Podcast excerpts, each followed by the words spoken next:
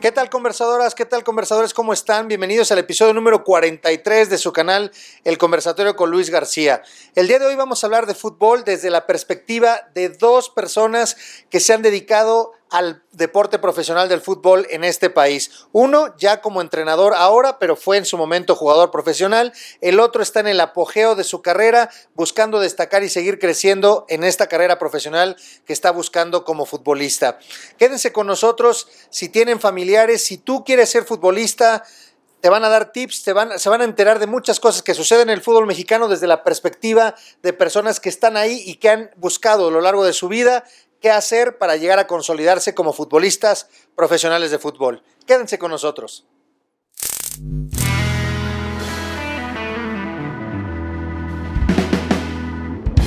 Esto es El Conversatorio con Luis García desde Mercado Casavieja, Metepec. Bienvenidos.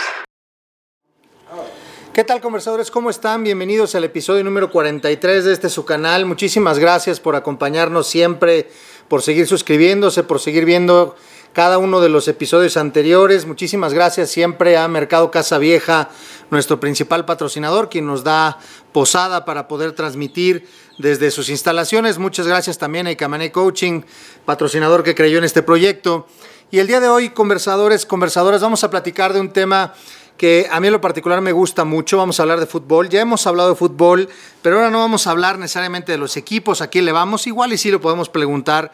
Pero tengo eh, el día de hoy a dos personas que tengo mucho cariño, muchos años de conocerlos. Los conocí prácticamente, no de niños, pero sí de infantes. Eh, Eduardo Arce, Juan Pablo Mercado. Juan Pablo Mercado, Eduardo Arce, qué gusto que estén acá. Bienvenidos. Muchas gracias, Luis. un gusto estar por acá. Hombre, un gustazo. Un gustazo. Eduardo Arce, estás, está en Puebla, Juan Pablo, estás en Guadalajara, ¿cierto? Sí, no, y muchas gracias. Siempre le hablo de usted porque pues siempre fue mi director. Aunque usted me diga que no, háblame de tú, no, o sea, uno ya, ya se le queda el de hablarle de usted porque pues, era el, el, jefe ahí, ahí en Senca. Pero además, fíjense lo que son las cosas, conversadores. Yo fui eh, alumno del papá de Juan Pablo y el papá de Juan Pablo fue mi director, lo que es la vida. Después yo fui director de Juan Pablo. Eh, pues miren, conversadores, vamos a platicar. Eh, tengo el gusto de, de, las personas que les acabo de presentar. Ambos son jugadores profesionales de fútbol. Eduardo en su momento jugó fútbol profesional en, este, en esta liga de aquí de México. Juan Pablo tiene una trayectoria ya también, ha ido avanzando en algunos equipos en esta eh, en estas ligas de, aquí de México y quisiera que, platicáramos y me ayudaran un poco a entender, yo como aficionado y ustedes desde sus vivencias, eh, pensando en que, por ejemplo, yo tengo un hijo de 18 años que en su momento, por supuesto, como muchos aficionados al fútbol, pues soñó con ser futbolista y me dijo, papá, yo quiero ser futbolista. Eh, quisiera que empezáramos por ahí, eh, pudieran irnos platicando, compartiendo a los conversadores un poco su trayectoria, un poco las vivencias que han ido pasando en este proceso del camino del fútbol.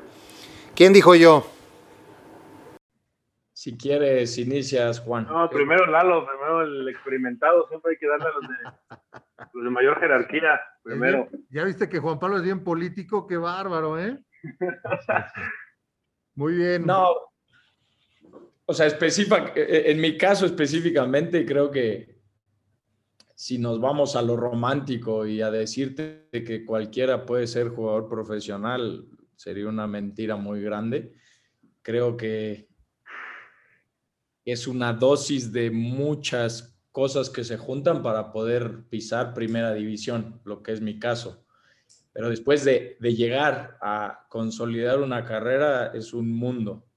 Eh, somos muchos de los que pasamos eh, una carrera, si no, eh, que vale decir que no, no fue grande, espectacular, pero que pues llegaste a, concluir un sueño que tenías desde, desde chico. Y regresando a, al llegar, me parece que no solo es talento, es un mix de disciplina, es un mix de suerte, es un mix de gusto del entrenador que estés en el momento, es un mix de, de muchas situaciones que van haciendo como piezas de rompecabezas que al final consigues juntar todo el rompecabezas o en mi experiencia no conseguiste juntar todo eso por también temas eh, personales, temas que, que la madurez no te llevó a conseguir en ese momento, pero para, para ser o más sincero, la verdad es que no cualquiera puede llegar, no cualquiera tiene el talento para llegar o no cualquiera tiene la suerte para llegar. Y como te dije, es un mix de, de cosas que se van juntando que te permiten concluir, ¿no? ¿Tú debutas en Atlante, Eduardo? Sí, yo debuto en Atlante, pero después de mucho tiempo de estar en Toluca. O sea, yo hice todas mis fuerzas básicas, yo pasé, pintaba para poder debutar ahí, pero como te digo, muchas veces, en, en mi caso fue un tema de madurez, un tema de no ser tan tenaz, tan disciplinado como eran otros muchos que al final los, los seguimos viendo en la tele, ¿no? Ok.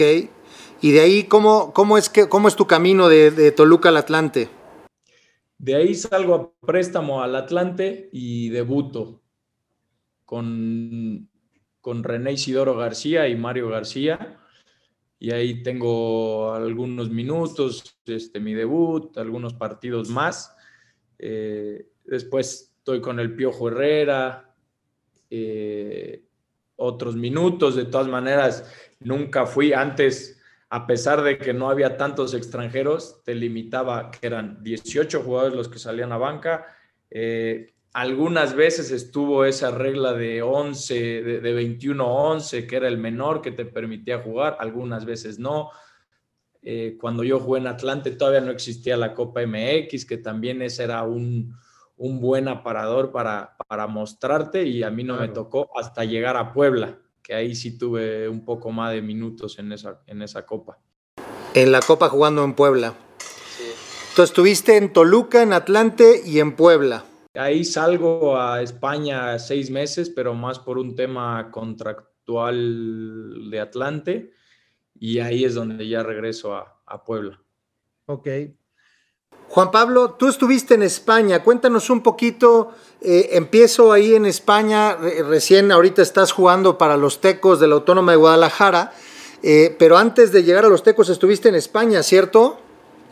Sí, estuve seis meses ahí en España en tercera división, en la Real Sociedad Deportiva Alcalá.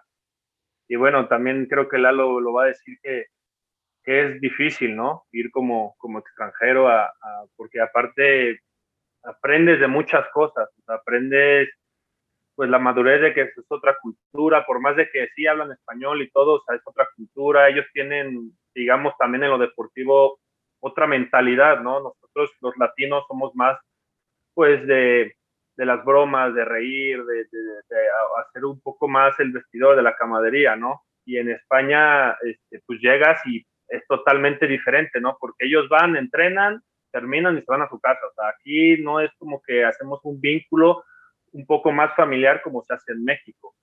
Pero sí estuve seis meses, la verdad es que me fui en la peor época porque me tocó justamente el repunte de la pandemia. Uh. Me tocó también que no había caído una nevada en 50 años en Madrid y me tocó y me quedé dos días atrapado por la nieve. A su mecha. Y, este, y más aparte que que también Lalo lo ha de, decir, lo ha de, lo ha de saber y tiene más experiencia que yo, que hay muchas veces que llegas y que hay entrenadores como que, y más, en, y, a, y más en mi posición que es más difícil, porque como soy portero, pues nada más juega uno, ¿no? Sí. Entonces, pues llegué y como que al principio como que, como que sí, después como que no, desgraciadamente no, no, no, me, no me dieron la oportunidad de jugar, por eso también regresé a México y bueno, la verdad es que dentro de todo eso, obviamente uno siempre quiere jugar, ¿no? Pero me llevé una buena experiencia porque también en lo personal maduré porque usted sabe que yo, en mi plano familiar, yo a mis padres, los, usted lo sabe porque usted lo vivió en el tiempo que estuve en Senca, que yo los amo, los adoro, sí. es lo más valioso que tengo y creo que también quitar ese arraigo de mi casa me hizo madurar muchísimo más, irte a vivir solo, eh, eh, depender de ti solo eh, en, todos los aspectos. la verdad es que me hizo madurar mucho y que hoy en día ya veo las cosas desde otra perspectiva y que doy gracias también por, por vivir eso, por vivirlo más joven, ¿no? Que quizá muchas personas no lo viven todavía pues más adelante, ¿no? Y los y como lo digo, Lalo lo ha de saber que también los futbolistas vivimos mucho más rápido, vivimos cosas mucho más jóvenes que también nosotros sin saber sobre la marcha vamos aprendiendo. Sí, en eso estoy totalmente de acuerdo. Eh, ya sea el torbellino que está alrededor de, de, la, como del, eh, del, ese gran escenario que implica los micrófonos, el que estés, el que vayas, el que alinees, el que salgas, el que te fotografíen, el que te pida una entrevista, el que te pida un autógrafo. También hay mucha gente que pues dos, tres tabiquitos y se pierde muy feo, ¿no? Ya con dos autógrafos y me siento Leonel Messi y siento que soy, este, ya iba a decir, tu, tu ídolo que siempre posteas en Facebook, Gigi Buffon, ¿no?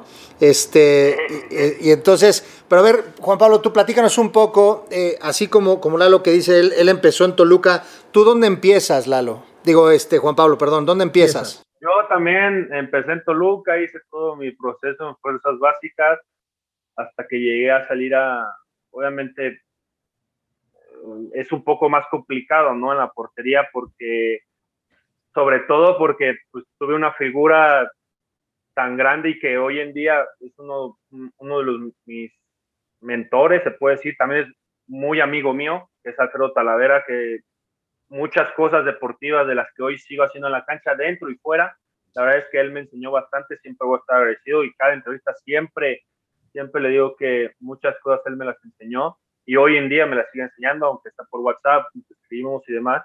Entonces yo llegué a, a salir a, Copa MX en banca, en Copa MX en un primer equipo.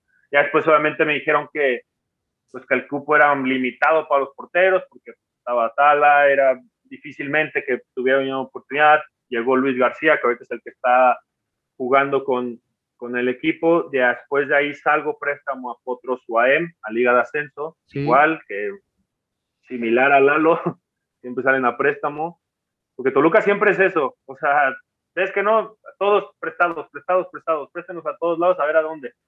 Y de ahí yo jugué. En ese entonces, Potros estaba en, en primera A, ¿cierto? Sí, exacto. en Liga de Ascenso. De ahí yo debuto en Copa MX, jugué un par de partidos en Copa MX y justamente, eh, pues un caso muy, muy, muy extraño, ¿no? Porque cuando yo debuto en Copa MX, al mes debuto en Liga contra el mismo equipo y en el mismo estadio. Entonces, pues es, es, algo interesante. Sí. ¿Quién, fue, ¿Quién fue ese equipo y qué, fue, qué estadio fue? Fue contra Correcaminos en Correcaminos. Allá en, en la Universidad de Tamaulipas. En Ciudad Victoria, que también es un estadio bastante complicado por la gente también, porque es bastante apasionada con su equipo, porque también, bueno, el Correcaminos también es un histórico del fútbol mexicano, ¿no? Sí, sí. En primera división hay una anécdota, eh, a finales de los ochentas ninguno de los dos había nacido, pero, o a lo mejor tú ya, Lalo, pero eh, a finales de los ochentas el Correcaminos llega, no me acuerdo si fue en liguilla o si fue en temporada regular, que el rector de la universidad se registró como jugador y alineó en un partido contra el América en lleno total y estaba más gordo que yo, que, que yo, como yo comprenderán, y estaba jugando ahí el, este, el rector de la UAT, de eso me acuerdo muchísimo, y ya la última, pues que el Chelis trajo también, que fue director técnico del Puebla, este, dirigió también ahí al Correcaminos. No, no, no me tocó Luis todavía. Todavía no nacías, ¿verdad? yo sí me llegué a enterar de la noticia, o sea, la llegué a ver, pero pues, no, no, no creo que me haya tocado a mí. y entonces juegas en Potros y luego. Después de ahí, lo que pasa en el fútbol mexicano, desgraciadamente, que desaparece la franquicia por problemas económicos. Yo me tengo que ir a un equipo de una categoría de abajo, que es Segunda Premier, que voy a los Cañoneros de la Marina.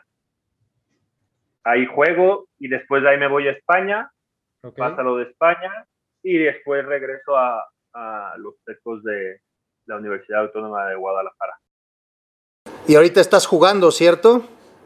Sí, ahorita estoy jugando. La verdad es de que estoy muy agradecido porque sé que también lleva una gran institución tanto universitaria como del como, como futbolística y que también tiene su es un histórico del, fútbol mexicano, ¿no? Y sí. también cuántas figuras no han pasado por este equipo, Sebastián Abreu, Ludueña, el Pony Ruiz, y así me puedo seguir. Osmar Donizete, pero además hay uno que jugó en el América, que jugó en los Tecos, que lo trajo acá.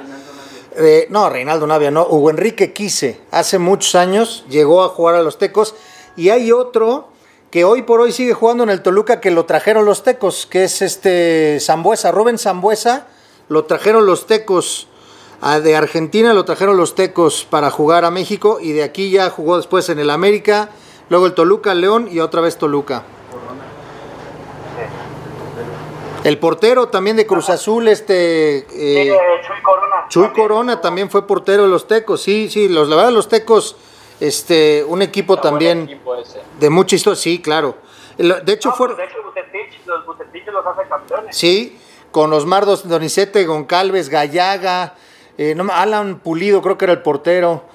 Eh, eh, le ganaron al Santos de Ramón Ramírez y del Pony, del Pony Ruiz en aquellos años antes de que, Ramón Ramírez fuera a las Chivas, hace muchísimos años ya.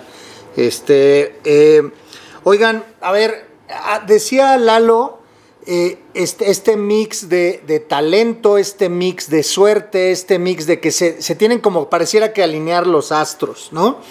Yo me acuerdo perfecto, Lalo, y no me voy a cansar de decirlo, cuando te veía jugar, yo te decía, y a lo mejor ojalá te acuerdes que yo te decía, tú vas a jugar con la verde. Tú vas a jugar con la verde. Yo te hacía seleccionado. Tú jugabas, me acuerdo en aquellos años, jugabas de 10 y tenías una claridad y una visión de campo brutal. Eh, y me acuerdo perfecto cuando te debutan, estabas jugando de, de volante por derecha, estabas jugando en medio por derecha y me acuerdo perfecto cuando vi ese juego, dije, no, Lalo no juega ahí.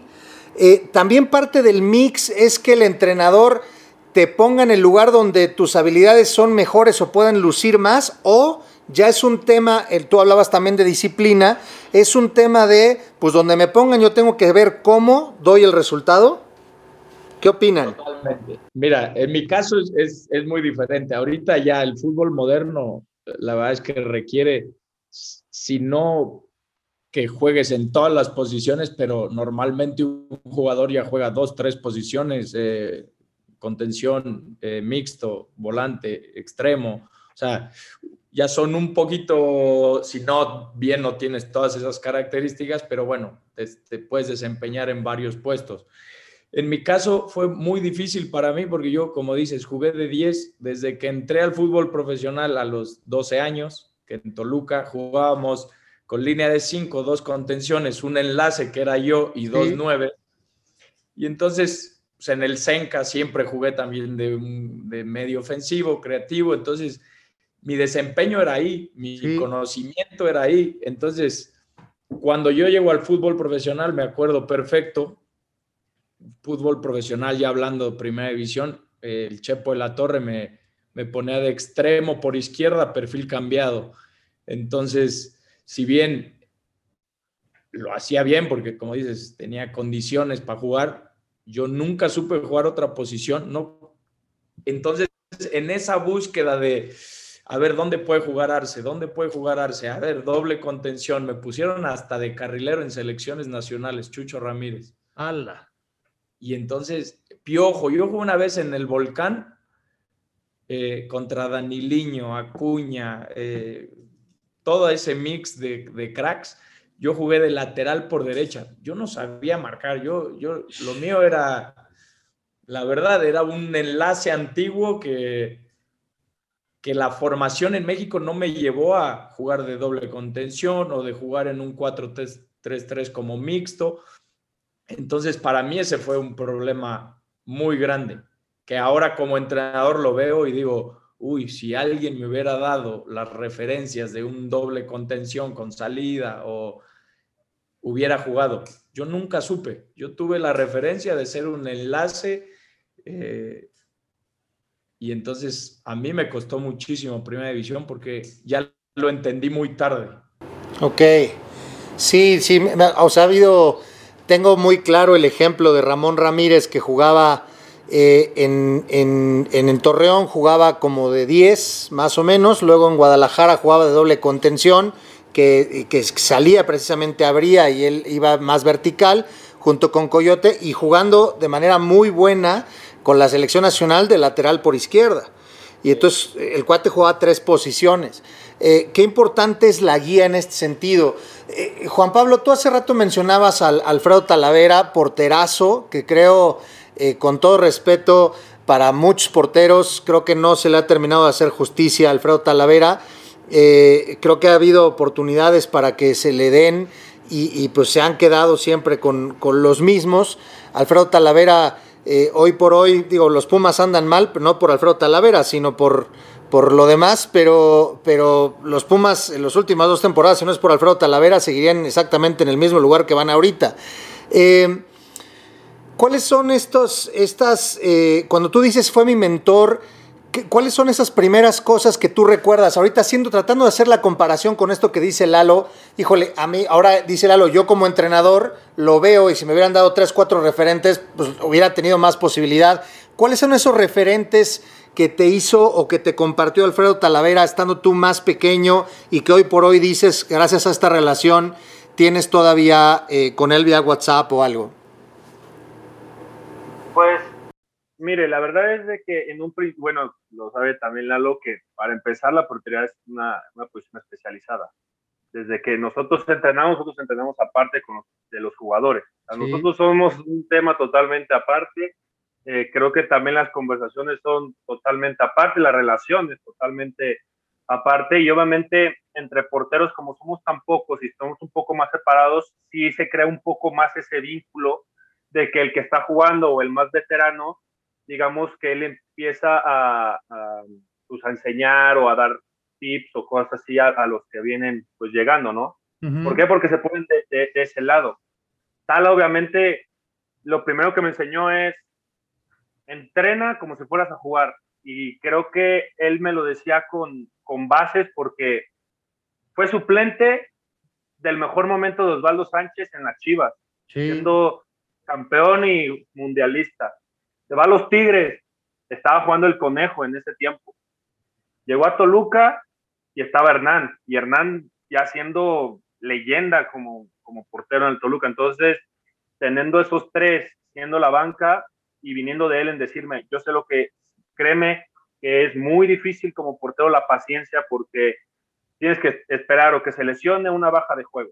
Esa es la única en la que puedes jugar.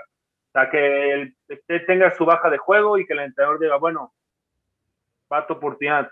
Que muy pocas veces también, y lo, creo que Lalo lo ha visto más, hay muchos porteros que seguramente él conoció que eran muy buenos y que se quedaron atrás porque nunca les llegó su oportunidad o que, bueno, lo vemos con, que también fue mi entrenador, que también le mando un saludo, el Chicharo Lozano fue eterno suplente de Hernán y era un excelente portero, pero siempre fue eterno de Hernán. Entonces, la posición fue así. Los primeros, digamos, consejos que me dio fue, em, em, él empezó desde afuera, decir, tienes que ser coherente tanto fuera como dentro, tienes que ser coherente en lo que dices, en lo que piensas, en lo que haces. Si tú lo tomas bien como un, un trabajo y que tienes la alimentación, la parte mental, el cuidarse, el no fiestas, en todo, en la cancha te va a dar el mismo resultado, porque hay siempre la misma, es la frase universal del futbolista, de que como se entrena, se juega. Entonces, eso es, él lo que me compartió fue ser profesional, nunca des ningún balón por perdido, si te tienen que tirar 20 balones, tírate a los 20 balones, siempre trabaja al mil por ciento porque nunca sabes cuándo te va a llegar su oportunidad. Y si te llega, vas a estar preparado, no, no vas a estar de, ay, es que no, no sabía que me iba a llegar mi oportunidad y que muchos jugadores les pasa eso y a los porteros les pasa mucho eso. De que no, pues es que yo estaba cómodo, yo estaba de banca, pues yo no, nunca me, imaginé que iba a jugar, ¿no? Y que si no estás preparado, después vienen los pretextos de que es que el entrenador, es que no estaba listo, es que este, fue culpa de mi compañero, entonces vienen los pretextos. Entonces, eso fue lo primero que él me compartió. Lejos de los trabajos técnicos que también él eh, lo que me tocó es de que se ponía mucho atrás de la portería donde yo estaba, porque la verdad es que sí, me tiene como un cariño como su hermano pequeño, y entonces él Qué se padre. sentaba atrás del balón y él me iba coachando, literal. Este, achica un poco más, no, échate más para atrás, tienes uno por tu derecha, háblale, ordena, o sea, y quieran o no, bueno, en mi caso, una persona que me está orientando, que me está escuchando por atrás, me siento mucho mejor, porque hay cosas que quizás no estoy viendo y que él sí está viendo, entonces se abre más tu panorama. Y más como porteros, porque somos lo que vemos todo, atrás nosotros vemos todo, sea, todo. Entonces, Tala en eso me enseñó, en, en- en que también él maneja mucho la psicología, el coaching también lo maneja muchísimo, muchísimo, muchísimo. Y que también me lo enseñó en que, por ejemplo, específicamente, ¿no? Lo voy a decir que es el portero que en el juego aéreo es el mejor. Yo nunca he visto otro en México que sea mejor en el juego aéreo que Tala. Ah, A mí no- me podrás porque no viste que- Jorge, porque no viste Jorge Campos, pero estoy de acuerdo contigo. Ahora, Bueno, hoy, bueno, Sí, hoy sí, por sí. hoy, bueno, hoy por De hoy, acuerdo. eh, nadie tiene esas características. Memo tendrá pues, las suyas, que, no, Memo por arriba menos. Pero Memo tiene otras características. Quizá abajo de los postes, Memo, Sí, Memo es abajo de los fenómeno, abajo de postes los es un fenómeno, estoy de acuerdo. y Jonathan Orozco con los pies es extremadamente bueno con los pies. Entonces, Sí. cada quien tiene sus características. Entonces, Tala lo que me enseñó me dijo, sobre todo en los juegos aéreos, si tú estás convencido mentalmente en que es tuya y sales, es tuya. O sea, hay, hay situaciones en los partidos que implica más la cosa mental que en la cosa técnica o el talento. Sea, si tú estás confiado en que llego, vas a llegar. Pero si dudas, dices, llego, y luego, no, mejor no, ahí entran los Sí, errores. adiós. Entonces, eso fue lo que también me, me ha ido enseñando y que lo he desarrollado y, y- y hoy en día lo sigo desarrollando. Oye, qué padre, y la verdad, de- desde acá, qué, qué padre que tenga esas actitudes contigo, Talavera. Alfredo Talavera, insisto y lo recalco, porterazo mexicano que creo, de verdad, creo que, que no ha tenido la, la justicia correcta para la gran trayectoria que ha tenido. Oye, ser portero es una de las posiciones más ingratas que tiene el fútbol. Eh, el delantero puede fallar 20, pero mete una y la defensa hizo lo correcto, la media hizo lo correcto y ganaste 1-0. Y además sales en portada y es el que entrevistan al final al delantero. Este, la media puede fallar, para atrás está la defensa. La defensa puede fallar, ahí está el portero, pero el portero falla, atrás de él está la red. Tengo muy presente, muy, muy presente de recientes épocas a un portero, eh, me parece que es británico, ya no me acuerdo muy bien, o creo que es alemán, ya no me acuerdo, alemán, eh, que era el portero de Liverpool. Y tuvo un temporadón brutal, ustedes se deben de acordar, y llegó a la final de la Champions contra el Madrid. ¿Se acuerdan de esa final de Champions? Sí, Ese. Y se comió un gol eh, por nervios, por error, por lo que sea, y luego una salida también algo ahí incorrecto. O sea, los dos primeros goles sí fueron eh, errores de él directamente. Era un había tenido un temporadón brutal, era el tercer portero de la selección alemana y después de esa temporada lo saca el Liverpool, terminó jugando en Turquía y el cuate ya no saben dónde está hoy por hoy. ¿Cómo es de ingrata esa posición? Pues la verdad es ingrata, pero a la vez, pues bonita, ¿no? No, hermosísima. O sea, Eh, ingrata y porque a la vez hermosa. Sí, porque vos va con la, bueno, sobre todo con la personalidad de los porteros, ¿no? No hay blanco y negro, o sea, no hay medias tintas en esa posición. Eres héroe o villano, no hay más. Ahora, yo me acuerdo de una vivencia, este, sobre todo con usted, porque en una Olimpiada, tengo la foto, la verdad es que no la encontré, se la quería mandar, eh, que jugamos contra el Argos, porque sí, era, Lalo como- también era el que siempre había una rivalidad con esas dos escuelas. Claro. Nuestros clientes, ¿no? Sí, además.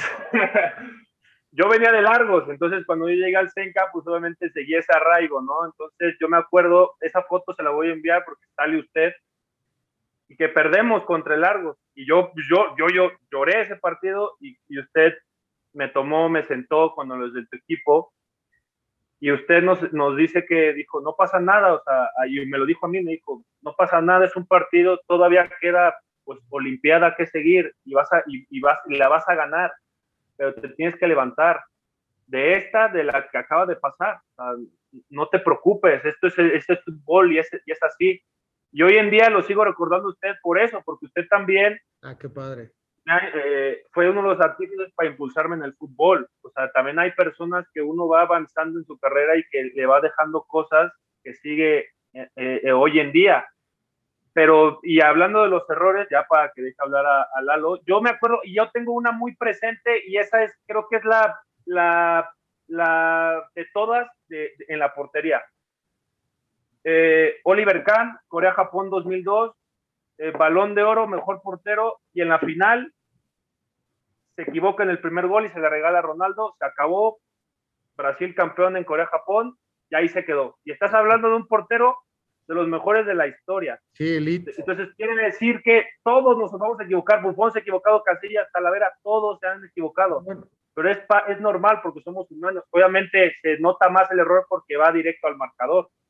Entonces, pero es una diferente presión. O sea, quizá se vive diferente, la verdad. Ahí es donde sí creo que esa posición es muy relevante, tú, por, por muchos sentidos. Todas son importantes, pero tú decías, ves todo el campo y entonces eres un mariscal de campo. Estás viendo los acomodos permanentes a lo largo del juego, las estrategias que va cambiando, tú las estás viendo y tú puedes dar voces. Eres el comandante, el que mueves a la defensa, la haces para adelante, la haces para atrás. Eh, y, también sí creo que se requiere de un, de un tesón distinto para reponerse precisamente de eso que tú dices. Este, pues ya se fue para la red a lo que viene y confiar en los compañeros que, que van a Digo, a menos que fuera uno Chilabert y entonces pues un tiro libre ya la meto yo. Pero eh, si no, pues confiar que los compañeros van a redimirlo, ¿no? Y van a ir para adelante. Grandes porteros, el mejor portero extranjero que ha venido a jugar a México, Superman Marín, Miguel Marín, se metió un gol él solo en un eh, Cruzul Atlante, eh, sacando con la mano y se lo metió él solo, ¿no? errores así fantásticos e increíbles. Lalo, de tus entrenadores, ¿quién, ¿quién, hoy tú como entrenador, como auxiliar técnico ahí en, en, Puebla, quién pudieras decir que es el entrenador que más te marcó y por qué te marcó? Yo, yo el, técnico más completo que tuve por mucho fue el Chepo. Perdón, el Chepo, el Piojo. Herrera, Miguel Herrera. El Piojo Herrera. Sí, el Chepo, muy buen técnico. Manolo Lapuente, crack. Rubén Omar Romano, crack. Pero el Piojo, además de todos los lo referencial y, de cómo trabajaba, eh, tenía una unión de grupo, tenía una forma de ser que, mira, jugaras, no jugaras, estabas contento en ese equipo. Entonces, aparte de, que era exigente, aparte de todos los conceptos y de la idea de juego que tenía, que en el Atlante fue muy buena, eh, pues logró que todo el grupo estuviéramos, estuviéramos contentos, jugaras, no jugaras. Entonces eso, para mí el Piojo tenía esa cerecita. Oye, estás mencionando tres corrientes, eh, más o menos tres corrientes distintas de de, dirección técnica, el lapuentismo, ¿no? Eh, Manolo Lapuente con un esquema más eh, distinto al lavolpismo, donde el Piojo Herrera, sobre todo al principio, creo que hoy por hoy sigue siéndolo, pero al principio defendía muchísimo esta corriente la volpista, el mismo Rubén Omar Romano también la volpista, y el Chepo ahí sí creo que a lo mejor en un mix, a lo mejor él sí un poco más buscándole al, bueno, yo como aficionado al catenacho, él siempre creo, me pareció un, entrenador más defensivo. Eh, en términos de estilo de juego, también quiero pensar tú que precisamente como lo, mencionábamos hace rato, tú jugaste de, de, 10 o de, creativo, aun cuando te ponían en otras posiciones, eh, pues obviamente también el estilo de juego del Piojo Herrera te era más favorable, ¿no? Porque era más propositivo y más hacia adelante de manera permanente. Sí, lo que pasa es que ahí tenías al Hobbit Bermúdez en su, en su apogeo y también era muy difícil jugar en, ese equipo, ¿no? Más en esa posición. De hecho, con el que más tengo minutos en primera división es con La Puente, por mucho, porque él, justo a lo que ibas antes, él supo ver las condiciones eh, exactas así, ¿sabes qué? Llegó una vez y me dijo, tú puedes jugar en dos posiciones, esta o esta. Casi, casi. ¿Cuál prefieres? No, yo jugué siempre acá. Ah, bueno. Y ahí me metió, ahí fue donde mejor me vi otra vez, donde me sentí cómodo otra vez y es donde más con Manolo Lapuente, un poco también el colmillo, ¿no? De, del conocer, y es un poco también el mix que dices de, de un poco de suerte, el entrenador que te toque. Eh, oigan, ¿qué, ¿qué, tan cierto no? Digo, no quiero meterlos en Honduras, ni mucho menos, me podrán decir nada más sí o no, no, no voy a pedirles por supuesto ni ejemplos ni nada, que, que existe un tema o sea, tú decías, eh, y, decían, y vamos, en sus historias se nota este tema de, pues la disciplina, por supuesto, el talento, el mix de suerte, que se acomodan algunas cosas, pero también, no lo voy a decir que es sabido, porque a lo mejor es un, es un chisme así, que de esos de los que suelta Laura de América o otras por allá, pero que para, también en este país, para debutar, para poder estar pues hay que caerle con lana y hay que entrarle con lana y los agentes y los entrenadores piden plata para que debuten jugadores y demás. Yo se los voy a plantear nada más como aficionado. Yo obviamente desconozco mucho de lo que ustedes han vivido, ustedes están adentro, lo han vivido en todas las escalas, conocen a mucha gente, se han relacionado con muchos futbolistas, hoy por hoy Juan Pablo con los Tecos, tú eh, auxiliar técnico en Puebla, pero yo como aficionado, eso se me hacía creíble, nada más porque como aficionado me tocó ver y me ha tocado ver a tres, cuatro petardos, de veras petardos que dices, no manches, este cómo carambas puede jugar en primera división, ¿no? ¿Cómo le hace para jugar en primera división? Y luego, ¿cómo hace para que lo alineen? Y luego, de repente, en algunos casos, han sido hasta llamados a la selección nacional. Dices, no puedo creerlo, este cuate, ¿de dónde carambas? Y entonces me acuerdo de estas historias que por ahí de repente me han contado. Una vez un taxista me contó, se me olvida el nombre, pero que él hizo todas las fuerzas básicas, así como ustedes platican, se fue de préstamo al Querétaro, era delantero centro, pero en el Querétaro le pidieron eh, creo que 9 millones de pesos o 900 mil pesos, era algo con 9 para debutar. Y pues el cuate dijo, no manches, pues este, apenas estoy viviendo al día aquí en Querétaro, ¿dónde va a sacar lana? Eh, en lo que les ha tocado ver, en lo que les está tocado vivir, esto es para, a ver, ¿es más cercano a la verdad o más cercano a lo falso? Mira. La verdad, Luis, es más cercano a lo falso. Ok. Te voy a, poner, te voy a decir por qué. Aquel que tiene que pagar, quitando a los tres, cuatro que dices que tuvieron ese proceso que dices, ¿cómo juegan? Bueno, yo supongo, no sé quiénes sean, eh, se, tendría que platicar quiénes eran esos nombres, pero seguramente esos jugadores que tú decías, ah, cabrón, ¿cómo juega este? Tenían algo, algo, algo, algo extra que le daban al equipo que por eso jugaban. A lo que voy es, el que tiene que pagar para jugar en fútbol profesional tendría que ser millonario porque tendría que comprar a este, comprar a este, comprar el otro, comprar el otro. ¿Sí me entiendes? No, no creo que exista el dinero para pagar un talento que se va a ver, se va a ver en el campo de juego. A lo mejor habrá casos donde a lo mejor eras buen jugador y medio financiaste tu entrada, pero después tenías que tener talento para seguir jugando. O sea, esas historias y te digo, tampoco soy este, cerrado a que hay casos como en todos los ámbitos, hay cosas raras, pero no, no, no me ha tocado que un jugador malísimo, así que decías, ¿cómo, cómo este cabrón está jugando? Ah, bueno, me tocó algún caso de, de un compañero en Toluca, un judío que debutó, se mencionaba que había cosas de lana, pero a los dos meses dejó de jugar, ¿me entiendes? A lo mejor compró el debut y de ahí no volvió a jugar. Entonces, realmente comprar una carrera se me hace muy difícil, muy difícil porque es un medio que te expone. Sí, tiene razón, te expone todos los días y como dijo Juan Pablo, y, en el entrenamiento se debe de ver y se debe de notar, ¿no? Y, no dudo que, que, se haya intentado, ¿eh? No, no tampoco me voy a hacer el santo de que no pasa, no.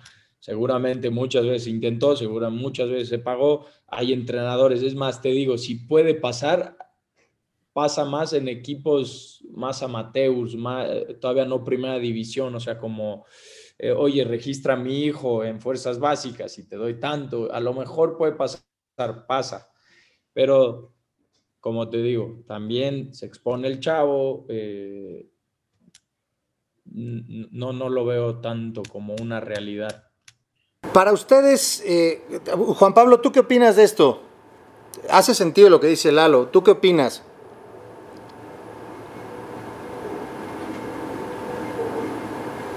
Se quedó mudo.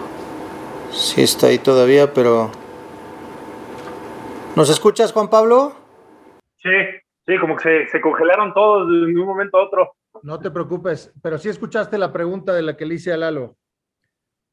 No, esa sí no la escuché. Me quedé con Lalo que hasta el que pues, puedes pagar un equipo amateur, hasta ahí me quedé. Ah, bueno, eso justo. Es esa, es- Ah. pregunta, ¿tú qué opinas de, de esa pregunta y de lo que dice Lalo en tu experiencia?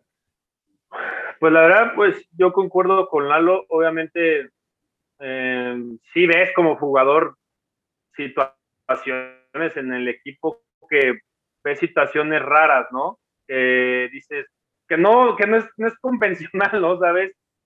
Jugadores que dices, ok, o sea, acá hay algo raro. Obviamente no, no, no tengo yo las bases para decir, fue este y, y hizo tanto.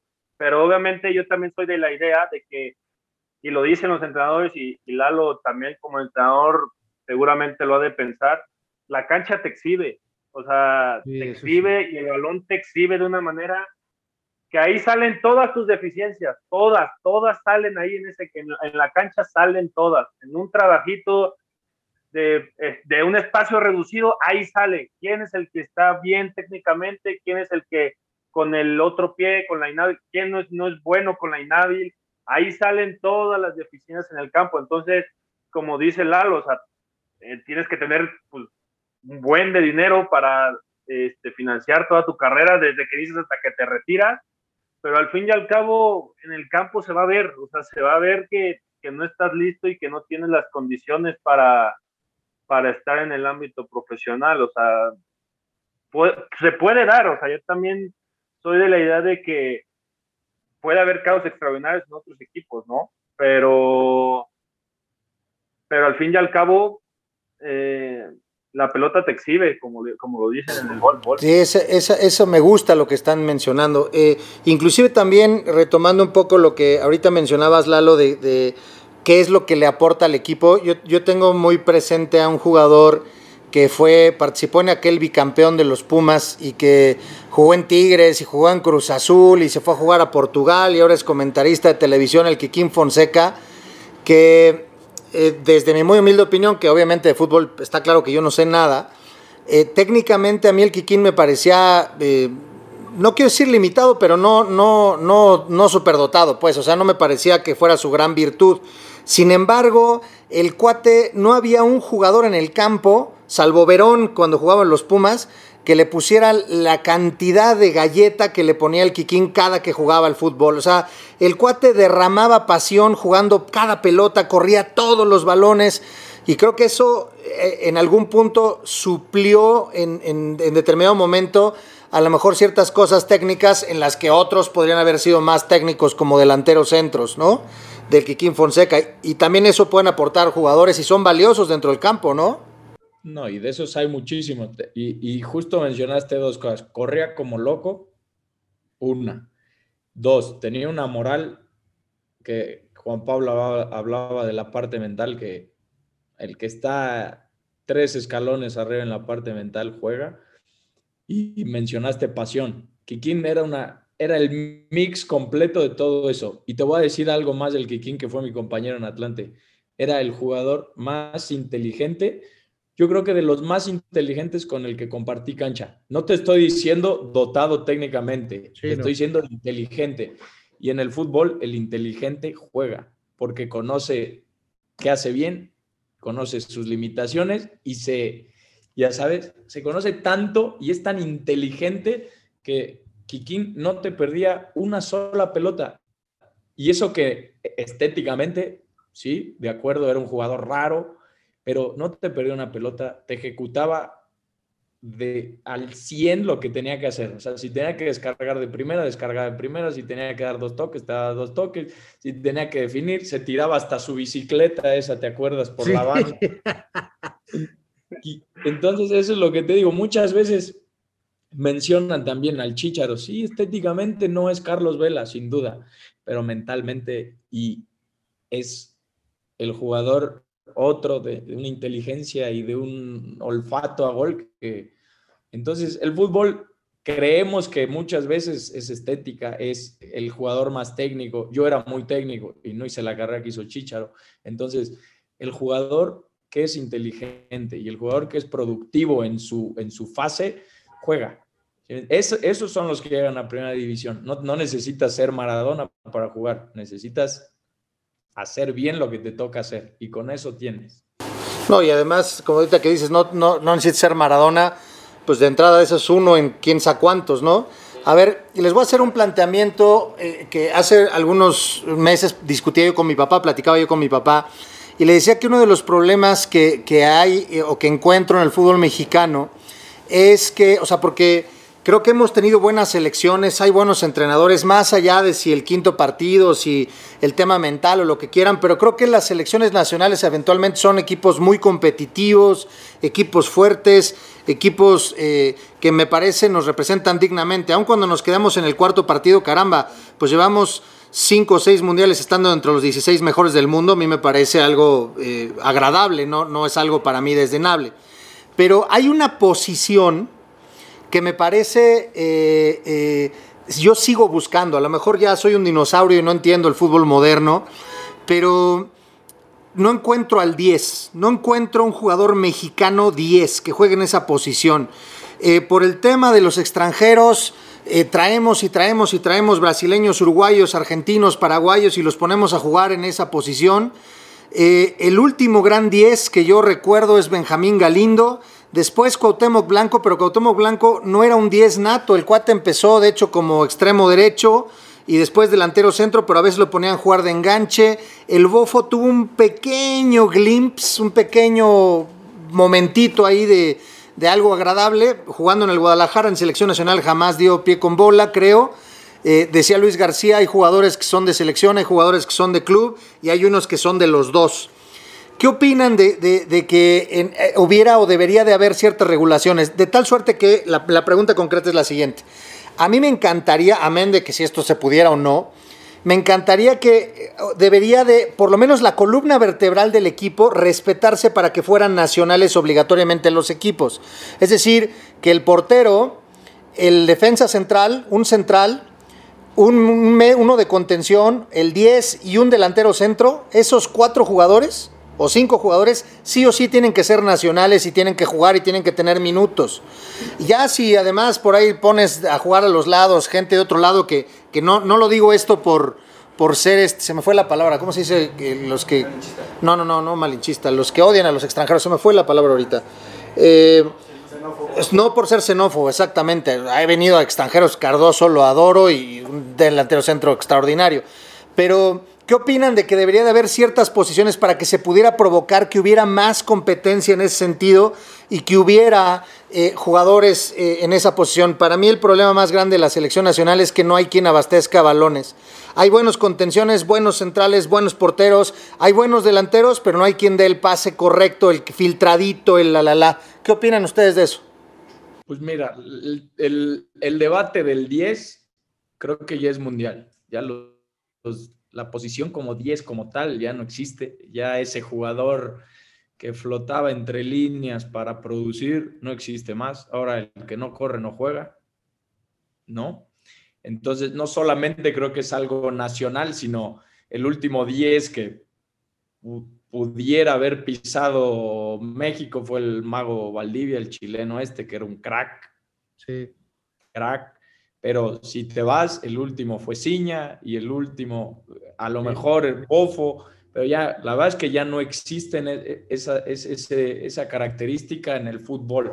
Ya los esquemas, eh, el técnico decide entre el que te produce, pero el que te corre más, decido el que me corre más porque hay que emparejar, porque hay que meter, porque hay que luchar. Yo estoy totalmente de acuerdo. Para mí el fútbol sigue siendo tema de producción para mí necesitamos revivir ese, ese si no 10, esa posición de producción, o sea, valorar más la producción que, el desgaste, porque al final el desgaste eh, lo puedes llevar a cabo. Eh, la producción, esos son los que cobran, ¿no?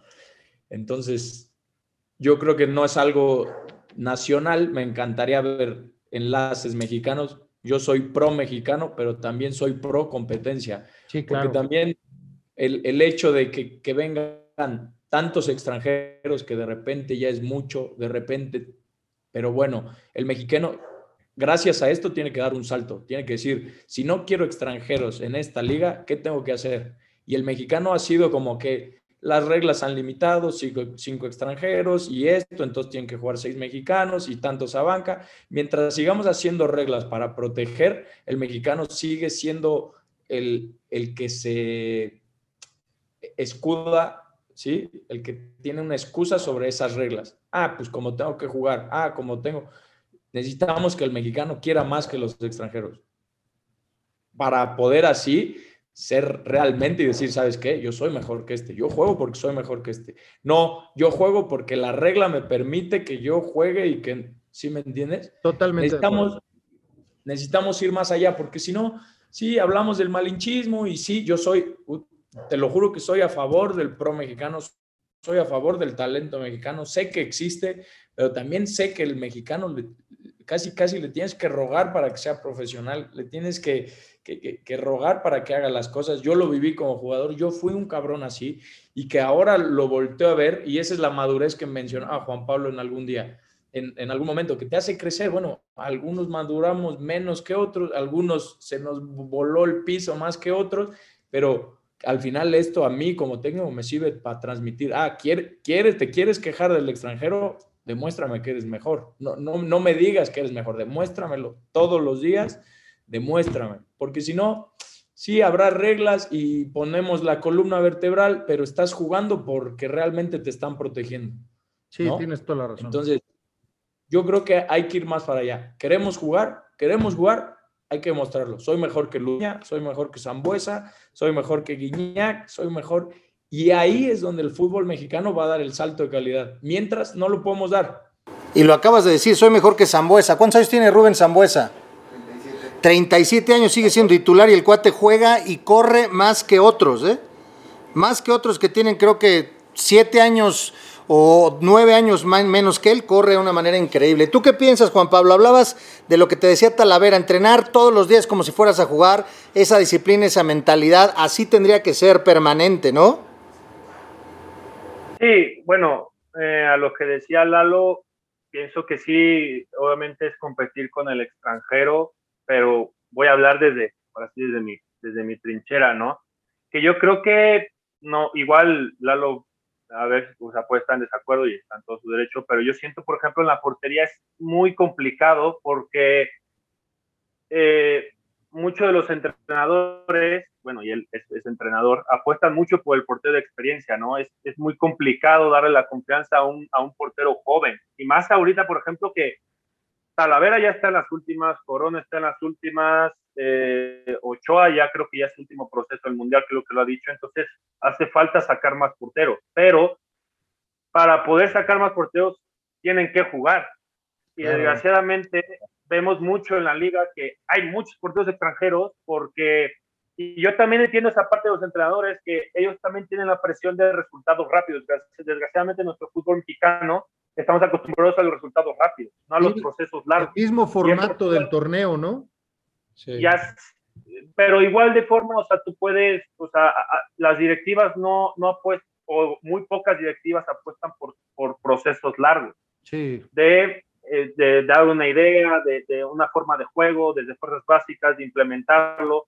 Pero creo que de, en porteros es muy complicado porque ahí sí, sí llega un, un portero extranjero a, ocupar, digamos, y obviamente como es más longeva y duras más años, es muy complicado, ¿no? Porque y lo vemos, yo lo digo, es un arquerazo, pero también seamos sinceros, Nahuel se ha equivocado 38 mil veces con Tigres. si, fuera, si fuera mexicano sería más juzgado. Si fuera mexicano, ya lo, ya, lo hubieran, ya lo hubieran sacado. De acuerdo. eso es yo desde la portería o en las dos, posiciones estoy totalmente de acuerdo con Alo de que ves unos jugadores de verdad en fuerzas básicas, unos fenómenos y que yo siento que viene de ahí desde la educación de casa, ¿no? También, y también del, del conformismo, de que ay, tengo esto y con esto me conformo, ¿no? Y que no ve, y que yo hay muchas veces me ha tocado con muchos compañeros que cuando estás platicando, a veces sí choco, a veces porque ese tema de mentalidad,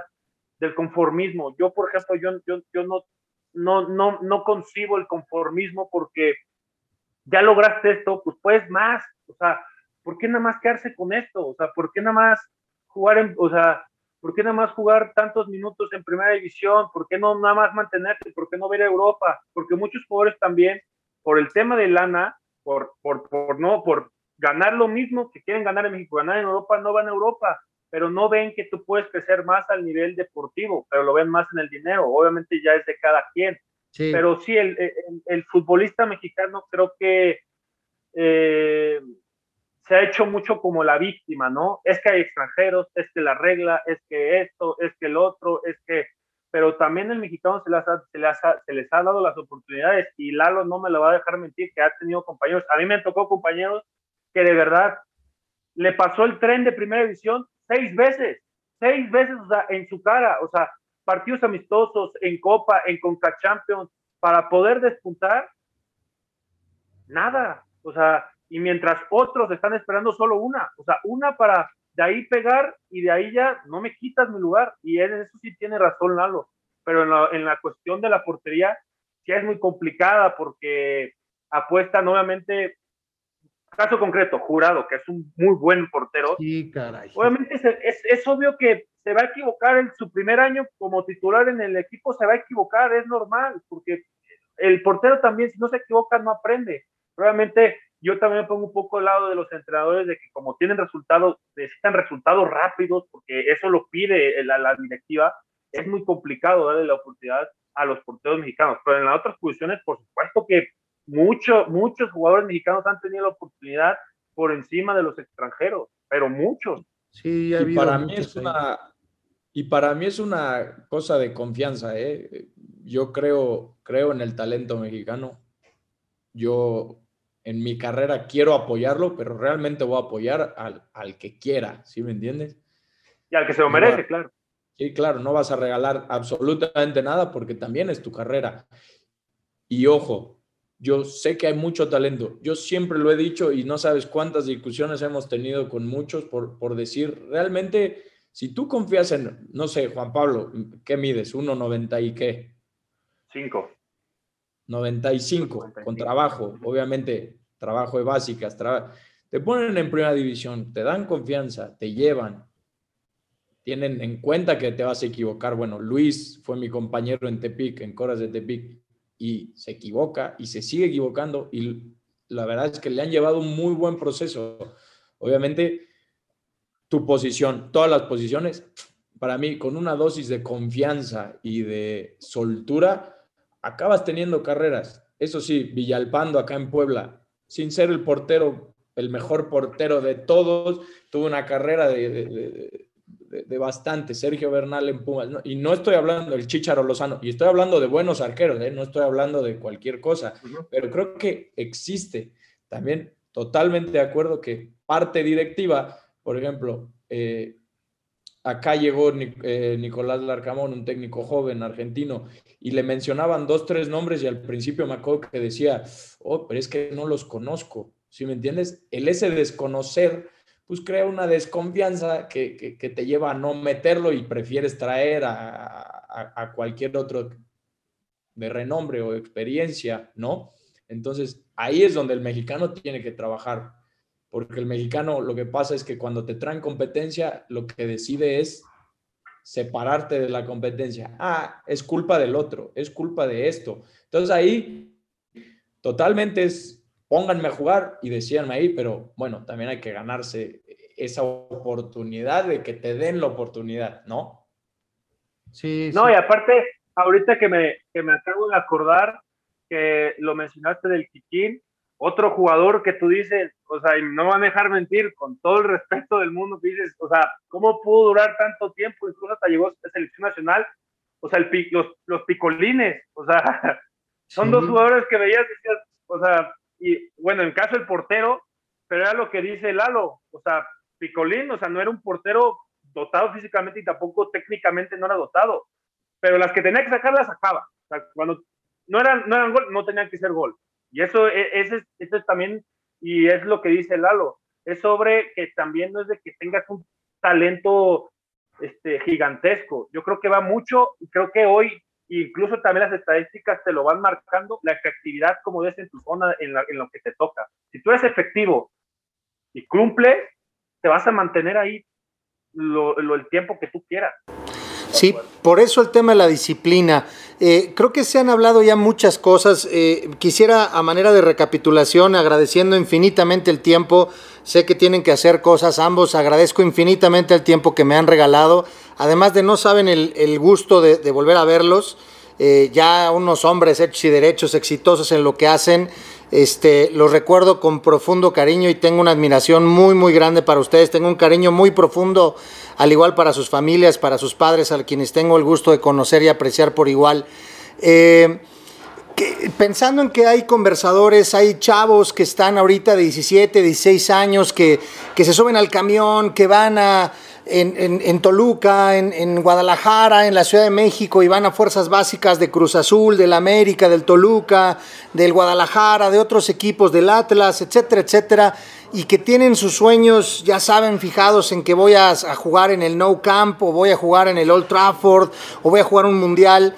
Eh, tres cositas muy puntuales cada uno de ustedes que quisiera decirles a los conversadores o conversadoras, inclusive también por supuesto la Liga Femenil cada vez está más fuerte, hay mucho talento también en las mujeres. Eh, ¿qué, les, ¿Qué les dirían a estas conversadoras, a estos conversadores que, sueñan con, con llegar a este gran aparador, a tener una vida extraordinaria de, logros en, en, el fútbol.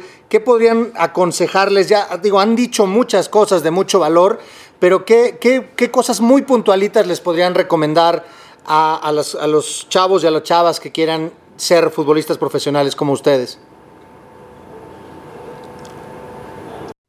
Para mí justo hay tres, Luis, y creo que con, con la experiencia, y si me dijeras, eh, regresamos el tiempo, ¿qué harías? Yo sería pasión, porque pasión existía, ¿no? Pasión, deseo, el deseo mata y te hace estar donde tienes que estar y perseverancia, porque si es una carrera que hay que, que hay que, que, insistir y persistir para, para llegar a lo que realmente deseas. Buenísimo. Juan Pablo. Pues yo siento, sí, las tres que dice Lalo, pero yo creo que también creo que hay que agregar la humildad también para, porque siempre hay que ir de que siempre hay, siempre hay algo que mejorar siempre hay algo que aprender. Entonces, si tú vas con esa mente abierta en, que así tengas, así tengas la trayectoria que tengas, si tú vas con esa mentalidad, creo que vas a ir bien, en tu, va a ser muy bien en tu carrera. Otra, la que yo también creo, creo que es buena, es como dice, y sobre todo puntualizando el deseo, porque nadie te puede decir que no. O sea, tú puedes decir, yo quiero jugar mundial, y así tus papás te digan, es que estás loco, nadie te puede quitar esa idea. O sea, depende de ti en que tú trabajes todos los días y que seas constante. También que seas muy, la disciplina es, es lo primordial también. Pero nadie te puede quitar ese deseo, nadie, ni siquiera tu propia familia, por más que te diga loco, porque a mí me sucedió, a mí en Senca me, me sucedió, todo mi generación me decía, estás loco, tú que vas a estar jugando fútbol, tú que vas a jugar. Y yo lo decía, yo quiero ser portero profesional, yo quiero ser. Y seguramente el Lalo ha de haber dicho lo mismo y también lo tiraron de loco porque así nos pasa a todos. Nos tiran de locos y ya cuando pues, nos ven ahí es como, ah, es que sí, sí es cierto. Pues sí, depende de uno. Pero yo creo que también, ya los que había mencionado los tres, Lalo, la humildad sobre todo, porque es donde también en este medio se pierde muchísimo y más como jugador porque no sé, como que el mismo ambiente te va envolviendo de que, y yo también siempre lo he dicho con mis compañeros, tú aunque seas una figura pública, seas un futbolista, tú no eres mejor que el que, el que limpia los baños, tú no eres mejor que esa persona, tú eres de igual, sí, eres una persona pública, pero no eres mejor que el que arregla los baños, el que te lava los coches, y tienes que mostrar esa humildad con esa persona porque es de igual, él tiene su trabajo, es diferente, pero tienes que ser como lo digo y como me lo enseñó pues, mi amigo, coherente en lo que dices, en lo que piensas, en lo que haces, tanto dentro y como fuera. Ahorita hiciste que me acordara de una frase que dice este comentarista, que exjugador que, que me cae muy bien y me parece de los más coherentes, si no es que el más coherente de todos los comentaristas, Roberto Gómez Junco, y dijo, nadie es tan bueno como su último acierto ni tan malo como su último fallo, nadie. Eh, y el tema es disciplina y consistencia. Entonces, eh, creo que ha sido de verdad, bueno, yo lo he disfrutado, no saben cuánto, quisiera que siguiéramos platicando y platicando. Eh, les agradezco de veras, no saben cuánto la gentileza de su tiempo, el que me hayan tomado la llamada, el que se hayan podido conectar, el que el sentirme todavía apreciado por ustedes después de tantos años, para mí es algo que no tiene, eh, de veras, eh, lo valoro muchísimo. Les agradezco mucho, los voy a seguir, voy a estar muy pendiente como los he seguido hasta ahora. Les deseo, y estoy seguro los conversadores y conversadoras igual, todo el éxito del mundo. Para ti, Juan Pablo Los Tecos, para ti, Lalo, allá en el Puebla. Este, tengo que decir que los dos equipos no son santos de mi devoción. Yo soy aficionado al Guadalajara, entonces los Tecos, pues digamos que como que no me simpatizaban tanto y el Puebla quedé traumado. Fíjense mis traumas desde 1981. Yo estaba bien chiquito y el Puebla le ganó una final al Guadalajara y desde ahí el Puebla como que no me cae muy bien. Pero estando tú ahí, Lalo, por supuesto que todo las buenas vibras para que vaya el Puebla. Finalmente y rapidísimo, nada más para que nos quede aquí. ¿A qué equipo le van? Yo sé que tú le vas a la América, Juan Pablo, ¿no? Eh, a ver, eso, eso, es por herencia familiar, eso a mí no me lo tiren. Usted sabe, porque usted lo conoció a mi papá. Exacto. Que es mil por ciento americanista, pero no. La verdad es de que yo, cuando vas avanzando en el fútbol, ya como que pues, con el que juegas, o sea, porque si no. Se va diluyendo la pasión por el equipo. No, no, ya. Ok. entonces, ¿tú a quién le vas, Lalo? ¿También tú le vas al Puebla, entonces? Yo soy poblano. Eso. Muy bien, pues eh, caballeros, de veras qué gusto, todo el éxito del mundo, muchísimas gracias, estaremos pendientes y siguiendo todos su carrera y su éxito. Muchas gracias. Gusto poderlo ver otra vez. Cuídense mucho. Abrazo. Cuídense. Cuídense mucho, saludos a su casa. Igualmente, saludos. Gracias, saludos. Bye. Hasta la próxima, conversadores. Muchísimas gracias por habernos acompañado en esta conversación.